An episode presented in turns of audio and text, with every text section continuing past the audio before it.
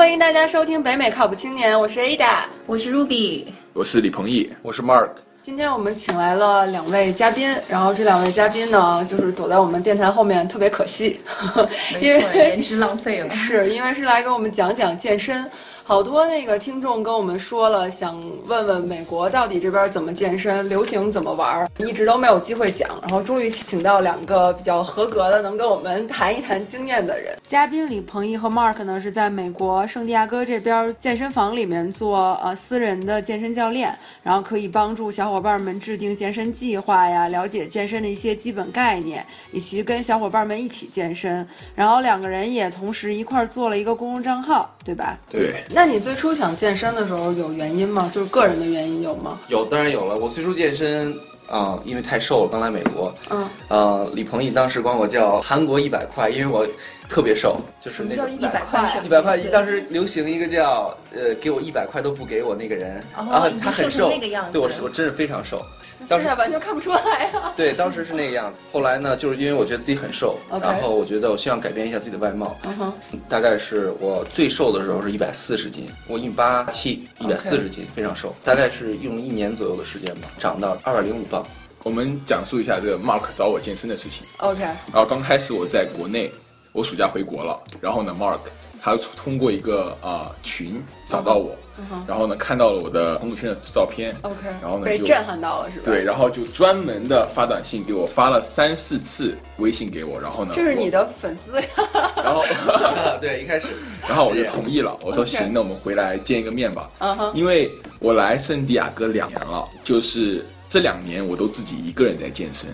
我觉得很，我找我找不到任何任何一个人陪我健身。Mark 是第一个愿意说。过来专门找我健身的人，每天开大概十五到二十个麦，然后跑过来跟我健身，再回去这样。哇塞，OK。然后每天我们 match 时间，他还是挺拼的，非常拼。然后呢，其实相对来说，我帮助了他，同时他也督促了我，我们两个相互在进步。然后呢，我自己对 make plan 这一方面更加严谨了，因为我有一个 partner，因为我现在还有一个人跟着我，所以我对自己也更严格。所以说我们两个。在这一年里面都有非常大的变化。在 Mark 看到你照片之前，你是什么动力，就是要驱使自己一个人要开始健身的呢？嗯，可能就是我以前有过体育生的背景，嗯，然后呢，我出国之后，我发现我每天不运动的话还是不习惯。其实运动这种东西，对于每一个人来说，应该都有这样的经历，就是我运动了很长一段时间之后，我发现我上瘾了，嗯哼，就是我不运动的话。好像感觉哪里不舒服，嗯，对，然后可能我就是有过三四年的运动背景，然后我出国之后，我发现唯一能让我动起来的，也就只有健身房了。然后你小时候是从事什么体育项目的？嗯，我从小六年级打过篮球，嗯哼，从初中开始接触田径，然后我的第一个项目是铅球，因为我当时非常胖。大概 打过篮球，还练过田径，这不应该胖呀。嗯，我的田我的田径我的田径项目是铅球。啊，OK，好吧好吧。对啊，我当时大概有两百四十多斤，后面我转向成标枪之后，我 瘦了大概有七八十斤吧。这这是减肥的过程是吧？对，减肥的过程就是从，但是你其实也是减完肥之后还是要从事运动，对，从事运动就不可能单纯靠饿呀，靠什么？不行，我们我就是必须得保证有力量，嗯，还有你的运动强度，就是一定得达到标准，就是说你不能说像。大家说的节食，嗯，如果你节食的话，对于体育生来说就根本没有力量，就你根本适应不了这么强大的强度的训练。对，所以我们我还算是比较健康的一种减肥方法，靠运动、靠饮食的一个搭配吧。然后呢，把身上多余的脂肪去了，但是肌肉还是保持下来了。那你减到减了七十斤是吗？减了对，减了七十斤。减了七十斤之后，它就能一直维持在那个状态吗？我用了四个月减了七十斤，然后呢？这样真是蛮拼的。然后，然后我很想知道四个月之后的体重有。然后我从两百四十斤减到了一百七十斤。嗯哼。然后我花了一年的时间去维持它。我从一百七十斤反弹到两百一十斤。哦。然后。再减回一百八十斤，反弹到两百斤，再减回一百九十斤。所以说，等于这个过程是你要慢慢靠近这个你的目标，你的目标设置的就是这个一百一百七到一百八左右。OK，对，就是一下子减下来之后，嗯，维持不住，我又反弹回去了，不断的一个上下上下的一个反弹过程，最后维持到这个标准。这个是在健身，在你来美国健身之前是吧？对，在我美国健身之前。OK，那后来为什么怎么又想？感觉还挺矛盾的，因为在我看来，就是最开始先减肥，要先减重量，后面又开始增重量，应该是个挺痛苦的事儿吧？对，但是我来到美国之后，我接触了美国文化之后，我觉得就是因为在国内，大家喜欢当时那个当时三年前吧，大家就是对于那种。啊，男生的话，瘦瘦的、高高的、白白的，感觉花美男型对吧？对对对，感觉对很受欢迎，没错没错。然后呢，当时我就是奔那个目标去的，然后然后我到然后我到了美国之后呢，我觉得。啊，我被这边文化感染了。我觉得，就男生还是要有点肌肉。就是我们有一个概念啊，大家都是想让自己变得健康嘛。然后有些人就是要减肥，有些人要减脂，有些人要减重。这些概念里面有什么区别呢？减肥、减脂、减重，呃，我觉得就是看一个人的目标了。比如说，从体重秤上关注自己到底是多重，还有减了多重。对，这样子。很多女生每天都测，每天都测。对，这就是一个我感觉是一个无用功，因为首先她真的没有真正的减脂，她只只是减一个糖分、水分，而且它的身体有一种东西叫做激素，你得关注你的激素内分泌的水平。如果你光不吃的话，你的内分泌。它的一个血糖值，它是不是在减脂的一个区间？它是身体非常虚弱的区间。这个时候，你只要不管吃任何东西，它都会变成脂肪，所以更危险，对吧？对，非常非常危险。所以说，你一定要把身体调整到一个非常健康、良好的一个状态。才会让你不断减脂，你这是一个循序渐进的过程。那我想问彭毅，你的体重有了这么大的变化，会对你造成什么不好的影响吗？因为我们听起来挺恐怖的，一会儿一会儿多少，一会儿两百多斤，一会儿一百多斤，七十斤。对，听着就觉得，哎，是不是你你朋友会不会认不出你来啊？就是我当时，嗯，暑假两个月，然后呢回到学校两个月，嗯，我用了四个月减这七十斤，我当时有一点贫血。得了点厌食症，然后呢，整个人就是不太就不太健康，就是可能也会偏虚弱一点，同时好像还有带一点便秘，这是这是这是 这这是从从专业方面去讲这个事情。然后呢，啊，我花了很多时间，就是把这些问题调节回来，就是重新返回到一个正常人的一个就是身体健康。那你觉得像你这种速度的？是一个好的一个速度吗？还是说，其实比如说把这个战线拉长一点，其实对人的身体更好呢？对，没错，把这个把这个战线拉长一点的话，对人的身体更好。当时我是极端到去吃一次涮羊肉，吃完那一瞬间吐了是吗？然后我就跑到厕所抠吐。这应该是算厌食症的一种处理表现吗？一开始这个这个行为是我对我自己的惩罚，就是我必须在这么长时间里面减这么多重，但是你这一顿就会影响我的正常进度，所以我去抠吐了。但久而久之，可能就是导致厌食症的一种一种问题，对对对，每次都吃不下了。每次到饭点的时候我就反胃。哇塞，听起来听起来对对，当时当时是挺挺极端的。哎，那这儿就想让你给一个建议啊，就是如果要真的有人想减肥，不管他本来的体重或者怎么样，是以一个什么样的速度减好？比如说，呃，两个月减十斤，或者是多长时间减多少斤？有没有一个比较正常，让大家能保持自己健康状况的情况下来安全的减肥的这么个速度？嗯，我觉得每个月减十到。十五磅应该属于正常，十到十五磅，我觉得这么就是如果说你按照按照正常的饮食，然后呢，均衡的那种健身时间，OK，啊，十到十五磅应该还可以处于健康的一个状态。我觉得是这样的，就是首先看这个人。本身要找一些，比如说他就是肥胖的人，嗯哼，他减体重基数很大的人，基数很大的人，他可能减的多一点。也本身比较瘦，你再让他减，他没得可减了，对不对？对。所以他根据人。其次呢，就是如果正常人想减肥的话，他真正减的如果是减脂肪的话，嗯，他减不了那么重。如果体重的话可能会减那么重，因为你在减肥的就是这个过程中，你可能会流走一些肌肉啊、水分，这都其实这都是正常的。OK，但是你要是纯减脂肪的话，会减减得很很慢的。嗯，我觉得一个月能减三到五磅左右的脂肪就已经非常厉害了。其实我也是，就是最近这半年才开始就重视健身，然后有呃，我的健身主要是集中在慢跑，然后做一些简单的这个力量器械和训练。嗯，其实我以前是一个完全对健身和。呃，运动就是不太接触的人，就是懒得要命。但是自从健身了以后，我感觉我在半年时间里面，我的体重大概下降了有二十磅。这是相当于就是我身高将近一一米七零这样一个体重来说，我觉得我半年之内下降二十磅，已经对我来说是一个很大的突破了。是啊，对，其实其实我觉得就是呃，我开始呃参与健身的目的，主要目的是为了让自己身体更健康，是出于这个角度来呃出发的。其实你知道，就是人一般到了岁数以后吧，就是。人体的各项功能就不太灵光，然后就是我血压也会有点偏高啊，然后自己心脏也会不舒服。但是我能的的确确感受到，就是自从健身之后，我的血压有下降，而且我的心率也会有下降。嗯，所以这一点是健身给我带来最直接的好处。那间接的，我想问问 Ruby，你有没有觉得，比如说健身，很多人都觉得，比如说呃，你有规律开始出去锻炼了之后，心态会变得比较好，会比较阳光。对，A 大说的一点很重要，我觉得就是健身能给人带来一个最大的、最直接的改变，就是自信。我觉得通过健身以后，就是你会觉得整个人的精神面貌就会和以前有一个很大的改变。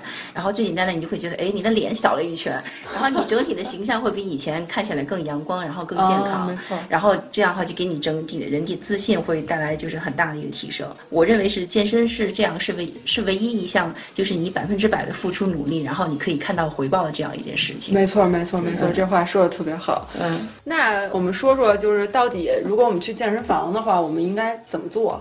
用什么样的方法，或者有什么样的 plan，或者我找一个人和我一起，或者找一个教练？因为国内我不太清楚，在美国这边，你如果真正想呃系统的练，最好请一个教练在初初期，因为一开始如果找一个比较靠谱的教练的话，会避免很多问题。首先，他会在你的安全范围内，尽量的保证你一个就是特别健康的一个，给你们呃制定一个非常健康的计划。其次在他会在就是饮食上，还有就是进度上，他会督促你。OK，这是这另一方面。还有就是，如果你交了那个钱，你自己无形中也在督促自己，所以是多方面的。就是说有经济实力的。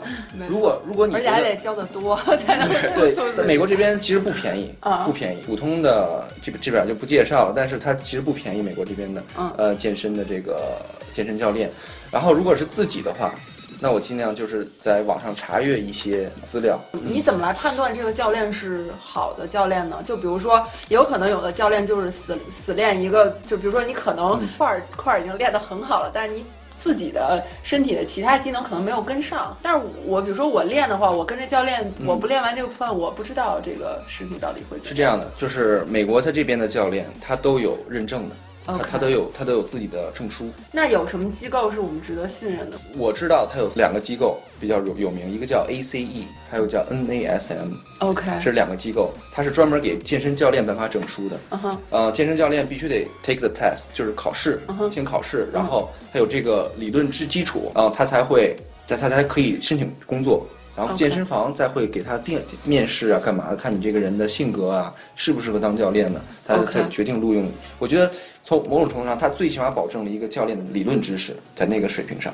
OK，就是说不会给你瞎安排 plan，然后不会。我觉得这是比较值得信任，在美国这边，不像我不知道国内，我不是说黑咱们国内那个，但是我看国内的教练，就先不说他。理论上怎么样？嗯，你看他形象在那边，你可能都不太愿意去，是吧？对，不敢相信他，是吧？OK。那两位就是嘉宾有没有考在美国考过，就是相应的健身？对，我在考，我在考那个就是 NASM，就是 NASM，那是最好的。我在考，我可能这个月的话，这个月底我就会。嗯，拿到是吧？对，应该是这样子。那那我想问问，考试难吗？就是你要你要想成为一个健身教练，比如说有有有朋友想在这边以后做一个健身教练，做一个 career 的话，这个事情难吗？这个事情本身并不难。首先，你教练就像我说的，你不一定练得好，他是考理论，理论知识。然后他是给呃，如果你报这个名，他要给你一本书，呃，是包括很系统的教你怎么教授客户。然后你考试，考试大概是一百二十道选择题，就这样。然后，但是它里面有大量的那种呃晦涩的名词。OK，比如说什么骨骼啊，哪块骨头是叫什么？哦，他要了解身体的各种构成是吧？解剖学、生理学还有生化学、生生，就反正是比较呃系统的，从健身的角度给你介绍这个东西。那跟你考一起考的那个所有的就是备选的教练中，是都跟你一样吗？就是都有健身，还是说有些人压根儿 也不健身，但是我就来考？我觉得大部分人都是带着一种激情、带着种热情来考这个试的。OK，对，大部分人都是这样。不管他以后做不做这个工作，他有这个，他最起码通过这个过程，他会得到理论知识。我跟李鹏毅都会有这个想法，他之后也会考的。不是因为你刚才说，就是教练不一定练得很好。我想小时候看《灌篮高手》，那个安西教练也很胖啊，一样可以对对对找他们，对吧？对，就比如说，比如说你詹姆斯的教练，你说他天天 train 詹姆斯，你说他比詹姆斯打的厉害吗？就说这是一个道理，对。对，没错。那那个说说些不好的吧，刚才一直都特激励，但是有些人会说啊，健身会带来对身体的一些伤害。如果你可能不做的不正确呀，或者等等的，最多的人说的可能就是关节，就是会对关节造成压力啊，等等的嘛。就是像很多人刚开始练的时候，特别是男生，嗯，对重量这方面，嗯，非常非常的征服。对对，大家大家对大家。大家就是练了一两个月之后，就拼命的想把重量往上加，往上加，然后导致一些关节，比如说肩肩周炎啊，然后呢脊椎啊，包括一些手腕关节，都会都会有受伤，然后导致一下就是，比如说受伤之后，接下来三四个月不能练了，然后一下子健身健身的热情，健身的热情就一下就降了三分。所以说，我觉得我个人的推荐就是。还是得找一个健身教练，或者找一个身边健过身的朋友，或者带陪你一起健身的人。对，愿意陪你一起健身的人，最起码保护你，给你保护，对，给你保护。OK。然后呢，带带你去健身房，然后呢，跟着他的计划，然后一步一步的。之后呢，你可以上网去查一些关于啊健身计划、健身视频。嗯哼。像我，我愿意分享一下我个人的经历。嗯。我刚来美国的时候，我之前是运动员。但是我不是一个专业的健身，就是健关于健身这一方面，我其实也是一张白纸吧，一张白纸吧，一问三不知那种感觉。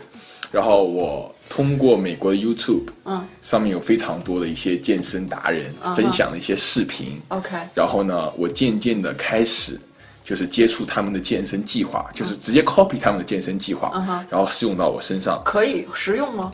一开始我觉得实用，但是。到后面慢慢的，我觉得每一个人都会有不同的对自己不同的 exercise，就是对，就是要求不同是吧？对，要就是啊，比如说这个这个动作对于我来说刺刺激这一块的肌肉比较明显，但另外一个动作可能不明显。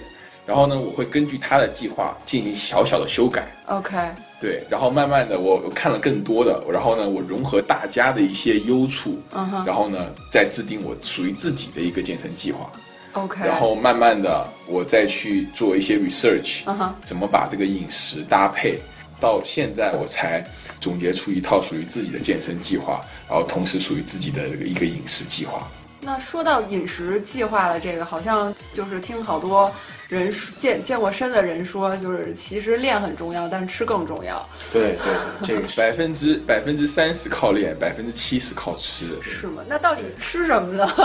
还有就是你什么时候在吃呢？是不是选择吃的那个时间点也很重要？非常重要。像我的话，就按今天来说，做这个节目之前，我已经吃了五顿饭了。就做完这个节目之后，还要再吃五顿饭。做完这个节目之后，还会再吃一顿饭，就是晚上睡觉前吃一顿。哎，晚上睡觉前吃饭不是不太好吗？嗯，睡觉前半个小时我会吃一顿，就是保证我在这睡觉的六到八个小时之内，我的身体。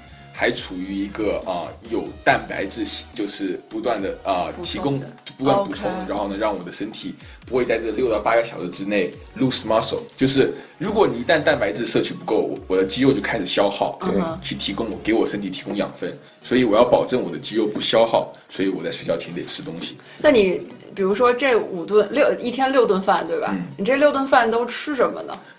像我早餐的话，拿今天来说，我今天早餐是六个鸡蛋，六个鸡蛋，六个鸡蛋，六个蛋清，OK，两片鸡胸肉，就是 turkey breast 火鸡胸肉，然后呢一碗一 cup 的燕麦，嗯，这就是我的早餐。你会你会吃腻吗？就比如说我一年我每天早上都吃这个，我就觉得我会换，有时候我会说吃啊三文鱼早上，嗯，然后有时候我会吃啊就是吐司面包，就是但是我的那个营养成分就是不会变。你怎么知道你的营养成分？嗯，这个这个，我给大家介绍一个东西吧，它叫啊，它是测量你一个人根据你的目标，你需要。吃多少营养物质需要多少卡路里？这么一个系统的一个算法，它叫，呃，如果大家有兴趣可以查，叫 I I F Y M，它是一个测量算法，它会根据你的目标，比如说我要减脂，呃，我是要从一百一百五十磅减到一百二十磅，嗯哼，然后在多少时间内，根据你自己的目标，它会告诉你每天需要吃多少卡路里，嗯哼，你通过这个卡路里再计算你每天需要做吃多少蛋白质，多少脂肪，多少碳水化合物。这时候呢，你把它都 break down，然后计算出来，就需要算多少呢？再可以就是通过你自己算了，你就是买秤，呃，买一个那个呃 kitchen skill，就是在那个厨房称东西的，然后再用一些软件，比如说买 Fitness Pal，不知道你大家有没有用，就是专门计算这个每个食物有多少卡路里的这个东西，OK，把它算出来，这就是每天你按只要把这个都吃了，不管你吃什么时候吃都可以。就你就到你要三个月以后，你要这按这么吃，天天吃，你肯定会减肥。我觉得这个点对吃货来说就是一个太难了。对 对对，这 比如说我健身或者我慢跑，我我很有还有一个很重要原因，就是因为我不希望放弃享受美食的这个过程。就你你觉得既既然我跑了，我就可以好好吃一顿。对对，实际上真是这个东西就是这样。我们其实对有很多那个食品上的选择会受到限制，这对于吃货来说简直是太痛苦了。对，没错，尤其是咱们。作为呃华人中国人，吃很多都是主食，主食其实是最容易增肥的东西，它碳水化合物啊，对，而且就是你去看外面的餐馆，没有一个说是中餐能够是健康的，我很难找到。我 油都非常重，盐也很重，对吧？油盐这些东西都嗯。那你最开始就是吃这套健康饮食的时候会痛苦吗？也也不会。一开始是非常痛苦，后来习惯了。嗯，后来的话。那哎，那我想问你，你你就天天吃这个，你要是跟我们吃一顿好的，你会不会特别幸福啊？嗯，不是你们有有没有一个星期或者一个月有那么一天是 free day，可以允许自己吃一个一个星期有一天可以随，就是不能随便吃，嗯，你还是得注意蛋白质啊、碳水化合物的摄入。但是比如说吃一顿好的是没问题的，对，怎么吃都可以，对，怎么吃都可以。从某种程度上，它会打乱你的就吃，因为你的身体已经知道你什么时候吃什么了，你每天这样，嗯，你打乱一下。它对你还有好处，对你的新陈代谢有好处。这这是关于一些基础代谢的问题。对，咱们现在就不说这个了。但是从我们味觉上来讲，当然了，我们也想。吃什么甜的乱七八糟，但是你为了我，我有一个问题啊，就是很多人吃素，但是呢，就因为他吃素嘛，所以他尝不到很多很好吃的饭。然后这个时候呢，就有很多做素食的人把它做成鱼味儿，把它做成肉味儿，什么豆腐宴什么的，然后其实就能变得特别好吃。健身的食物里没有一种东西，就是说能把它的口感做好的吗？哎，那当然，我像我自己现在健身有两年多了，我就自己一直在做饭。OK，然后呢，我也会尝试去做一些就是健身餐里面相对好吃的东西，当然可以，当然没有问题。对对对，而且就健身什么东西最好吃？你觉得？在健身里面吗？嗯，对于我来说，饮食我最让我开心的是，我每天可以吃非常多的肉。OK，我可以，我可以，我早上起来可以吃火鸡肉，我中午可以吃牛肉。可是那肉没有味儿吧？是吧？是这样的，就是 你你其实健身真的不是像大家想象那样，只有就是 chicken breast 鸡胸和呃鸡兰花这样，还有最佳健身搭配真的不是，就是说很多东西都本身原材料是健康的，只不过你把它做法，就是做法是一个很很重要的一步，就是所有的很多东西都有一个健康的方法，让它变成一个健身餐是这样的。大家只要是呃卡路里还有蛋白质够了，然后按这个。只要不加太夸张的那个油啊盐这都可以。那么我想问，我就看很多，比如说走那个维多利亚秀的那些模特啊，他每天上传的照片都是一大盘沙拉，然后配着各种蛋白质鱼啊之类的。对。就是那，我想问，沙拉上面那个 dressing，就是那个沙拉酱，是不是嗯选择上也很受限制？基本上不可以用沙拉酱。那你们是用什么代替？可以用，是可以用的。它。用用应该用醋是吧？是这样，有有撒一把盐。现在有很多那种呃，就是有很多沙拉酱，它是卡路里很高，很很不健康。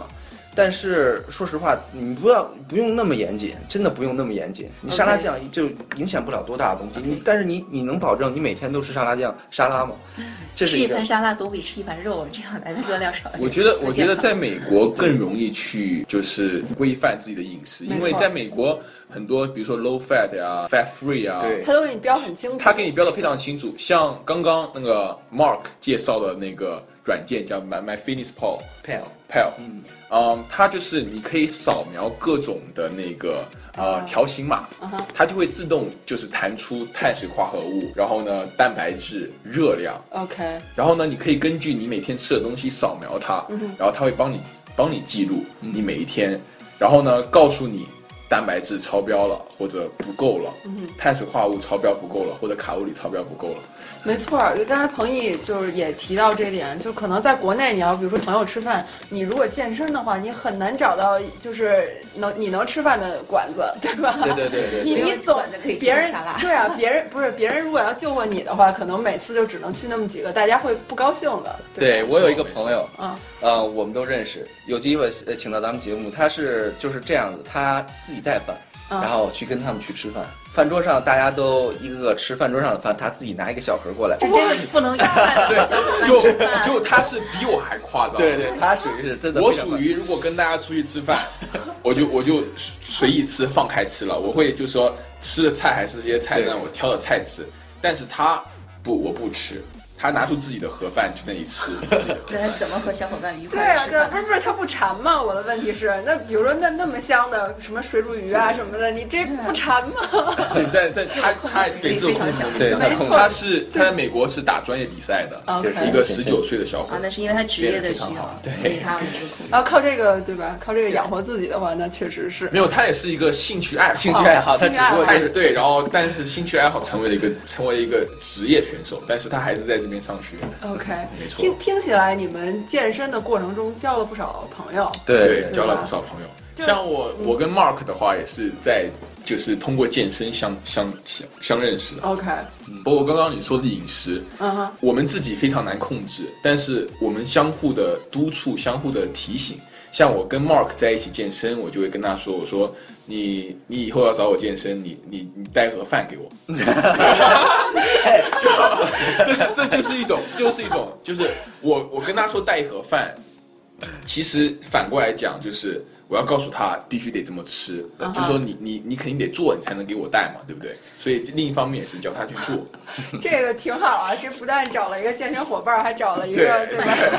对啊，还做了顿饭。就是，那比如说你在健身房里会，比如说觉得哎，这人健的不错，然后我们认识一下，或者说我们以后可以问问什么的，会会。在健身房里面认识小伙伴，其实是这样的一个过程。OK，首先，首先，首先，我们会在在在器械在锻炼手段上面，我们相互争。就是比如说，我比如说我跟 Mark 一开始不认识，然后呢，我觉得他嗯练的还不错，然后他也看了我几眼，看我身材嗯还行，然后我们就会对着镜子相互的去比。比如说，比如说他在做做手臂，好，那我也得拿起个哑铃来做手臂，然后呢，相互类似暗中。暗中较劲、争斗，对，就是就是大不相识的那到什么时候两个人才可以 ice break？就说 OK，我我想你叫什么名儿啊，或者这种留个微信啊。就是我会我会，比如说我会过去问他，我说哎，你今天练什么？就是我们大概大概相相相就是相比较之后，我会过去，哎，你今天练什么？OK。然后呢，他可能就会跟我很友好的说，他叫什么名字，我叫什么名字。对，像像他的这个健身房，嗯，都认识他，是吗？对，所有基本上所有在那个健身房都认识他。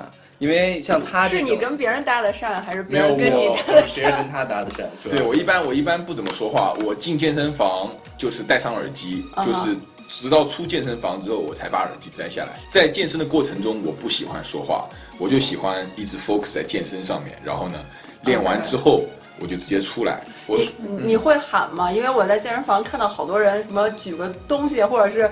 就就因为要使劲儿嘛，就得喊，然后其实这这个也也是有讲究的，就是 比如说人多的时候，那我当然就不能。然后有时候我跟 Mark 实在有一些时间不能 match，我们曾经最早有四五点去 twenty four hour。去健身。然后呢，我们早上起来，比如说我做好早餐了，然后他来我家，然后我们吃完之后，可能天还没亮吧，我们就去健身房，因为当天好像我们要赶去一个什么一个 fitness 的展销会什么的，对 event，对 event，然后呢，我们去健身，当时二十四小时大概就只有一两个人吧，OK，然后那你们就随便喊了是吧？我我就我就很高兴，我非常高兴，然后我们就随便喊，因为就我们当时也没有醒。嗯，所以我们喊啊，包括刺激自己的大脑，发泄，这是一个发泄的过程。那我问问啊，你早上这么早健身没有醒，是不是你这个这个效果没有？比如说你中午或者晚上这样的好呢？因为你可能是不是身体在那个时候不适合做这事儿？其实一天当中最适合健身的时间是在下午的三点到五点。OK，对于男生来说，这个是睾酮激素分泌最旺盛的时候。OK，所以说你在这个时候健身的话，对于你的肌肉生长啊，包括你的力量啊，都跟其他时段比起来会有一定的增长。对，但是当时因为情况特殊，所以我们早上去练。就我个人而言，我觉得还是你的一个意志力的问题。如果你这个时候。大家都是处于一个非常兴奋的状态，当然，你的你的兴奋度调起来之后，你这个训练水平也可以达到非常好的效果。OK，那两位嘉宾，我觉得男生可能去健身房练器械的时候，就会更容易交到就是同性的朋友，因为我觉得相对来说对女生对女生来说去去练器器械的可能数量讲一讲。因为作为女生来讲，我一个人进到健身房的时候会有一种恐惧感，因为我周围都是那种肌肉型男，然后我突然一个女生是你就不有的时候不愿意进去，你知道吗？对，你会有一种就是恐惧。这个这个就是太太错误了。我在微博上面经常看到。什么健身男士旁边一定会围一群女生，我就没有。我是健身男士旁边围一群全是健身男士。女生还有一点就是困惑，在健身房练器械的，就是比如说你们男生随便举一个哑铃，然后做一个卧推，就是几十磅啊那种。没错。我们女生可能就是力量很小，最多只可以举一个五磅或者十磅。然后你当你举起那么小哑铃的时候，你跟旁边的人比较，你就觉得你自己特别的惭愧。然后这个东西吧，真是，嗯，我这深有体会，因为不光是女生，男生也有。美国这边很多健身房，美国人整体水平都很高。当我是还是韩国一百块的时候，我进健身房，我也很自卑啊。我因为我我也推不起来，但是你就得告诉，这健身这是跟自己比的一个过程，对，不是跟任何人比。你每天比自己进步一点点，这就是你的进步。你如果跟那个人人家，比如说我跟一个练特别好的人比，但是人家也是从一开始这么一步一步过来的，所以所以说你没什么可那什么的。对，而且他们也不管你最好的你自己。就是当你自己的最好，就是比如说我去一个健身房，然后呢，我现在在我自己的健身房，当然就很少说很厉害的人，但是我去到一个很强的健身房，我要告诉自己，对他练的他练的时间比我久，他练的比我好，但是今天在这个健身房里面，我会练的比他狠。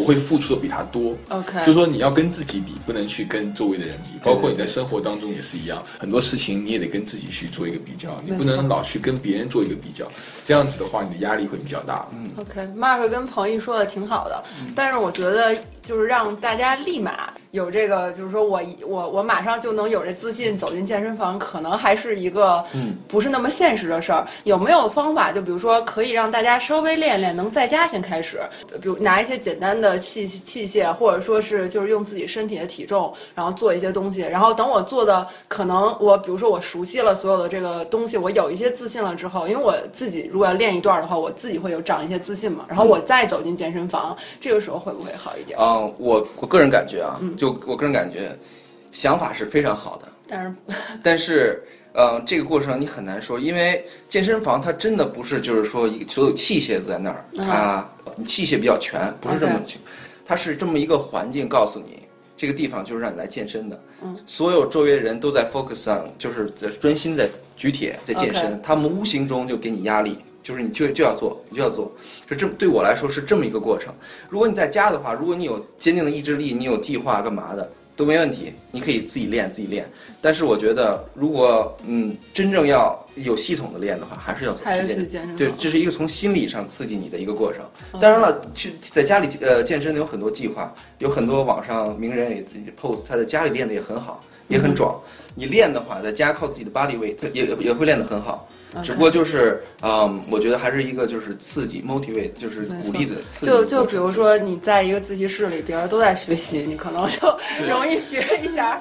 对，如果别人都在玩的话，对吧？对，没错。我我之前是看了国内有两本挺火的书，呃，也不是国内吧，这是一个美国人写的，叫《囚徒健身》，我不知道你们听说过没有？我听说过，但我没有看过这本书。啊，他就是作者是呃一个美国人，但是他在美国这边很年轻的时候就因为。呃，就做了一些不好的事儿，然后进监狱了。然后他在，他还是在三藩这边，还是在加州。然后他在监狱里待了十九年，就是十九年里，他在监狱为了不让人欺负他。然后，但是你想啊，就是他囚徒嘛，他那个监狱里的小隔间里有非常少的设备，就一个床、一个马桶吧，还是，然后有，比如说有一根挂毛巾的杆儿，然后其他所有东西他都要靠自己的体重。然后他就写了一本书，就是讲他自己 develop 出来一套方案，就是在这么简单的器械的情况下都能够练成那样。然后，那就是大家就没有什么不行的。然后对，但是我看这本书就是在网上也会被一些人吐槽，然后就说那个就。是因为他是比较重视偏体操一点的，对，他就希望你能够更协调啊，更怎么样，而不是说对他他他，因为本身好像是因为有一点体操的基础，嗯，对。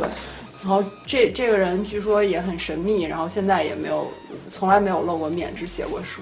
我我自己了解的是，在家里做健身的时候，比如说我自己还没有足够自信走入健身房，然后我在家里就是听说可以把就是矿泉水瓶，然后当做哑铃，然后可以做一些力量的训练。嗯，然后除此之外，你还可以就是靠在墙壁上，利用墙壁，然后做一些倒立啊，或者是拉伸啊，简单的动作。是有是有这些动作，男生的话，其实在家里可以做做俯卧撑啊、引体向上啊，这是这是一般家里都可以做的。然后包括举一些箱子啊，嗯，我觉得在家里的话，像我当时减肥，嗯，我也是很多动作都在家里完成的，比如说一些腹肌啊、一些俯卧撑啊什么的，对，这些应该都可以。但是真正的想进入到一个健身的 level，就是你想。提高自己的话，还是得去健身房。OK。然后你刚刚说那个囚徒健身，在美国其实有一批人叫做 Street Workout，他们就是靠一些单杠，然后靠一些自身的 body weight 做一些类似高难度的一些动作。OK。然后呢，就是一些很 fancy 的引体向上，一些类似这些动作。他们他们那种 body type，他们那种身材体型练出来的，跟我们这一种啊健身健身健身房里面靠这种。呃，器械加重健身练出来的身体线条，还有呃协调性是不一样的。对对对，他们可能更偏向于说身上的肌肉块非常小，整个小肌肉群非常的发达，然后呢，整个人的平衡能力啊、协调性啊非常好。是不是就是像我们看演唱会什么，有些舞者就感觉像他们的那种？没错没错，他们注重我们注重的更多的是 looking hypertrophy，就是就是肌肉的块儿，他们更注重的是 performance。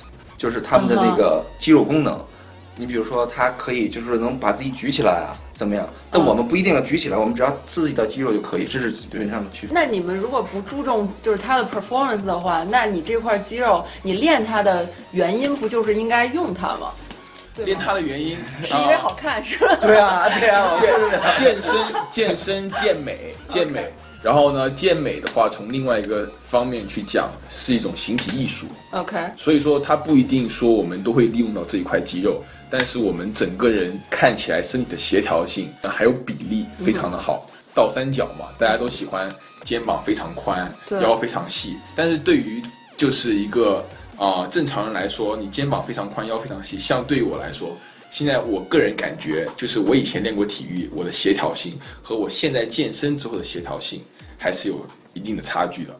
我当时可能可以跑可以跳，但现在更多的来说，我觉得我走一走路都要都要跌倒，因为我上半身真真的吗？没有没有，就是没那么夸张，就是说协调性，因为你肌肉块大，如果就是某种程度上会影响你的这个，它影响你的协调性这样子。所以说你要是想那那你们会不会有遗憾？就比如说你们虽然练的块很大，但比如说我们真的要去做一件什么事儿，或者不不不，这个怎么说呢？我就是我跟我。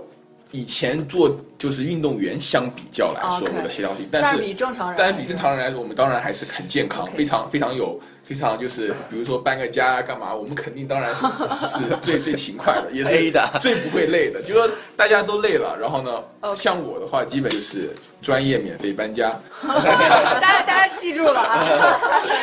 哎呀，刚才说的一点就是说，对平时其他的运动有没有影响？我想可能你想想说这个。嗯。我以前就是一个狂热的篮球爱好者，投篮不准了，对吧？自从对，一是投篮不准，二是我们不能打篮球了，因为啊，为什么？篮球作为一个就是说，它是消耗你的乳酸、体内肌糖原的这么一个运动，它会很大的消耗你的肌肉，所以说你看，嗯，就是篮球运动员，嗯，他大部分那种灵巧型，他没有那种很大的块儿，对，没有大块肌肉，就是因为他不断的消耗，嗯，就是所以说我干脆我就不打篮球了。那橄榄球可以打吗？呃，当然了，可以打是可以打。呃，只不过他们所有的橄榄球还有专业的篮球运动员，看着他们很还是很壮，是因为他们吃的真的比正常人多很多，因为他们的就是卡路里每天吃的，他消耗的也大，他消耗的大，他吃的更多，所以说他还能维持他的体型，是这个样子。我说现在我吃这么多，我就已经很困难了，你让我再多吃，我我受不了了，所以我干脆不打篮球。OK，就是说其实其实这瓶颈有的时候也是在吃的上面并。对对对，更多是吃上面。像我们就是说，让我们就是坚持健身，这都根本就不用说。我们是 enjoy，就是我们不让我们健身反而难受。现在是这种阶段，但是坚持吃这方面真的是，你你包括你一想哦，今天还得买菜，还得做饭，还得洗碗。然后啊，还就烦就烦。我们我们当然喜欢出去吃饭，我们非 我们我们在家里面，我们在家里面就是像我我一周去一次 Costco，嗯，我每周去 Costco 要花四百块钱，就是我我自己吃一周一周要吃四百块钱。我说你说我拿四百块钱出去吃吃什么不好？天天出去吃，其实自己吃更贵是吧？其实自己吃更贵，因为我而且我买的都是 organic 的东西，所以我觉得 good sources produce good muscle。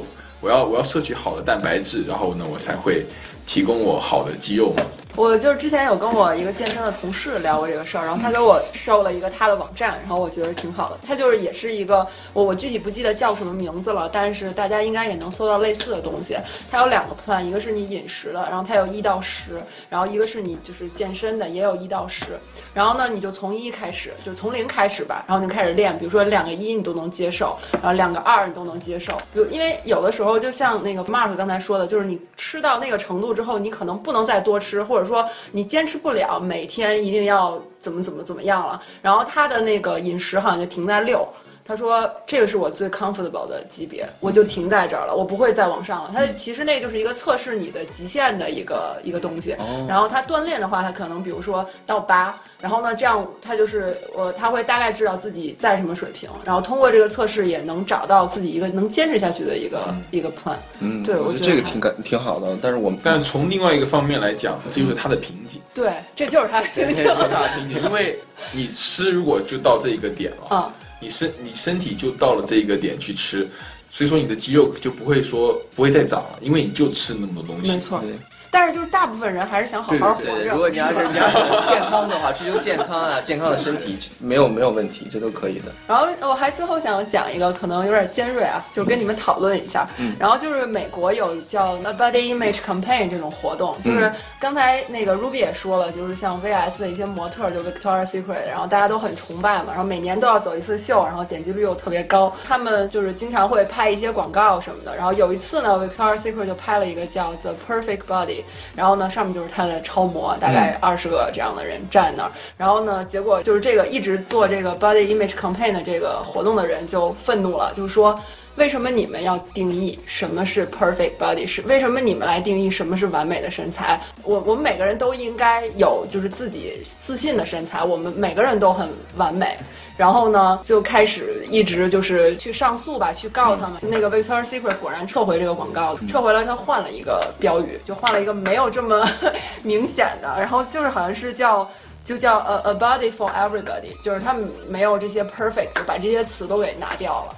然后呢，当时这个事情为什么非常经典？是因为当时呃，Dove 就是那个多芬，就是有一个沐浴乳的那个嗯牌子品牌，对。然后他突然寻到了商机，然后发现哎，Victoria's Secret 做了一件错事儿，然后他们就呃就开了一个也是一个竞赛吧，但是不叫 Perfect Body，叫 Real Beauty Campaign，就是真正的美丽。这样就大家都很一下子非常推崇他，就起码那些之前反对那个 Victoria's Secret 人就会推崇他，然后觉得。哎，说你这样才是教大家真正的去找寻找美，因为有的时候我我觉得健身，我个人觉得健身是一件好事儿啊，然后让自己身体健康也是一件好事儿，但会不会有的时候就是矫枉过正了，就让你觉得会不会有点太过了？就是你你不是不是不要要求每一个人，或者是你过度纠结于你自己这个外在的形象了，对，会造成一种心理的压力，然后。就是对自己以前以前的这种形象的否定啊，或者是首先是我觉得这样的，对于他们这个 marketing campaign，我觉得他们是非常失败的。这是从他们的角度讲，因为他们从某种程度上就放弃了大部分人，因为不是所有人都拥有他们那个维密那种身身材。对，而且他说实话，维维密卖的东西不是也是卖给所有人的吗？对，是卖给模特儿。对对对，他这个是一个，他本身想法是好。你看，我们有这样的模特。他吸引别人，但是他像像那个 A N F 最近不是他也有他们的模特给撤下来。你说到这里，其实 A N F 是一个美国非常著名的服装品牌，但是他们家呢，前任的 C E O 呢，他是呃类似于就是维多利亚秀，他们的呃 idea 都是一样，就是他们的产品只卖给 hot people。就是他是一种淘汰主义者，然后他认为我们家的对，他认为我们家的服装只卖给穿就是 S S 码的人，就是我们家不会卖 x L 或 XXL 的衣服。然后当时这样的 CEO 提出这样观点以后呢，也是遭到很多人的反对和嘲讽。然后其中有位网友呢，就是他非常看不惯，然后就买了一大批 A N F 的衣服，然后就免费发给了街头的一些流浪汉。然后他就是要把这个品牌呢变成一个世界第一流浪汉的品牌。然后之后这位网友呢就把整个故事录成了一个视频，然后放在了 YouTube 上，然后得到了很多网友的点赞还有关注。其实这也是一种就是呃，我觉得是一个反面例子。这这是他们为什么把他模特撤掉的原因吗？对，然后据说这个 CEO 后来也被解雇了，现在也换了新的 CEO。对我听说过这个事情。其实我觉得我们不是所有人都可以练成像维多利亚社会模特那样的身材。我们看到他们台前很风光，但是我们不知道他们背后每天要泡多少个小时在健身房，然后去到付付出多大努力。而且他们那个体脂体脂比是一般人维持不了的，他不是说要维持在百分之十四还是多少？对，我听说女生低于十八就断经了。对啊，所以他肯定是 要吃，我觉得是要打一些激素或者对对对，要不然不可能那样。对我您提到这一点，我就多说两句。就是首先就刚才说第一点，就是他这个 marketing campaign 是失败的。然后其次从个人来讲呢，就是。从我个人来说，每个人都不一样的，像就是说你自己健身是你自己的事情，你不要跟别人比较。有些人天生生的他就倒三角，他就腿细。如果你仔细了解的话，人的脂肪细胞数量是不一样的。嗯，有些人天生脂肪数细胞数量就多，一家家族遗传。有的人是就像呃，就天天先天优势，那你怎么能就是说否否定人家说没他没有努力过或怎么样的？所以这个是完全是自己的事情。还有就是像有些现在那个健身的人，他们也陷入了一种就是困境，他们总觉得自己不不漂亮。或者总觉得自己太小，就就跟那种整容的人，然后动了一处之后，就觉得不行，我都得动了，是吧？对对对，没错。男生男生在镜子面前永远觉得自己自己小。对，每次看我们我们几个照相，我们我们都不看脸。你们可以了，不是？我觉得我们几个照相，我们永远不看脸。我说你怎么把我胳膊照这么深这么细？对，我们都就对是这样子。然后。就是他们现在已经陷入这种困境，还有就是这呃，Ada 刚才讲的，他会打激素。就是据我做过一些 research，像美国好莱坞这些明星，因为美国崇拜那些超级英雄，嗯，对，他们几天你就看他爆胖爆壮，然后几天又暴瘦，嗯，他们全是靠激素，一些医生的药物来维持他们的。包括现在所有的就是一些专业的 professional bodybuilder physique，他们比赛他们全在用药物用 drugs。这是合法的吗？就是如果犯违法，违法，这是违法。但其实这个东西在中国是合法。对在中国现在，什么意思？在中国现在没有禁止。但是你说这 drugs，它 take，它是在医嘱之下 take，大家不知道啊。你比如说咱们现在住在 San Diego，嗯，我去提花呢，墨墨西哥违呃合法的呀，我啪啪打两下，我再回来，没人知道。这个测不出来吗？不像兴奋剂一样有检查的吗？能测出来，但是如果你是一个演员，谁会去测啊？这倒是，这是一点。还有就是过一段时间，你现在打，你保持这个 body，过一段时间你是测不出来的。就它有已经融融进去了，是吧？对，所以说他为了这个，他你想想，他会打 steroids，打激素，还有打什么荷尔蒙，打很多很多药来维持那个 body。从某种程度，他就已经不是健康的范畴了。所以说，我们作为一个就是普通人的话，我觉得，对，就是看你作为作为一个学生，作为一个普通人，我们只是健康的在健身。对，OK，我们没有说走到那么极端的一个过程。All natural，all natural。对，这我们相信。还有经常在网上看很多女生，她们健身还有减肥口号，就是要么瘦要么死，或者什么好女不过百。对，我每次看到这样口号，就觉得这是对自我身体还有意识的一种摧残。还给我们胖子一片空间吧，我们，也有我们胖子存在的合理性。OK，好吧，今儿我们就聊到这儿，聊的也挺开心的。然后特别感谢两位嘉宾李鹏毅和 Mark 来那个呃帮跟我们说说健身和健身有关的故事。然后呢，他们的微信公众账号。是叫建筑师是吧？对，建建是健康的建，助是帮助的助。大家如果对他们有兴趣的话，就可以去他们的公众账号上关注一下。也希望大家继续，谢谢谢谢 Ada，谢谢 Ruby。也希望大家继续关注我们的微信公众账号“北美靠谱青年”。然后加了公众账号之后，回复呃微信群或者听友群，就可以加到我们的小伙伴们一起呃聊天的听友群里面。我们现在在苹果的 Podcast 上，大家已经可以订阅了。其其他的平台像荔枝呀、微博也都有我们，大家只要搜“北美靠谱青年”就可以了。呃，如果想加入我们，或者是想给我们提供策划或者 idea 的人呢，可以发送你比较详细的写的东西给我们发送到八零 talkshow@gmail.com，八零是数字的八零，好吧？谢谢大家，谢谢，谢谢，拜拜。